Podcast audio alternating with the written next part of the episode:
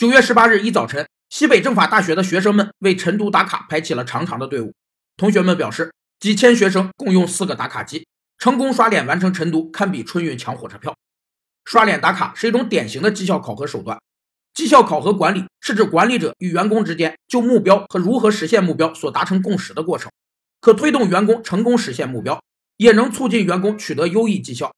但绩效管理很容易走入误区：一是泛化管理。考核内容过多，导致冲淡了关键绩效指标；二是片面追求定量化，忽略了指标的重要性和关键性；三是考核与公司经营计划脱节；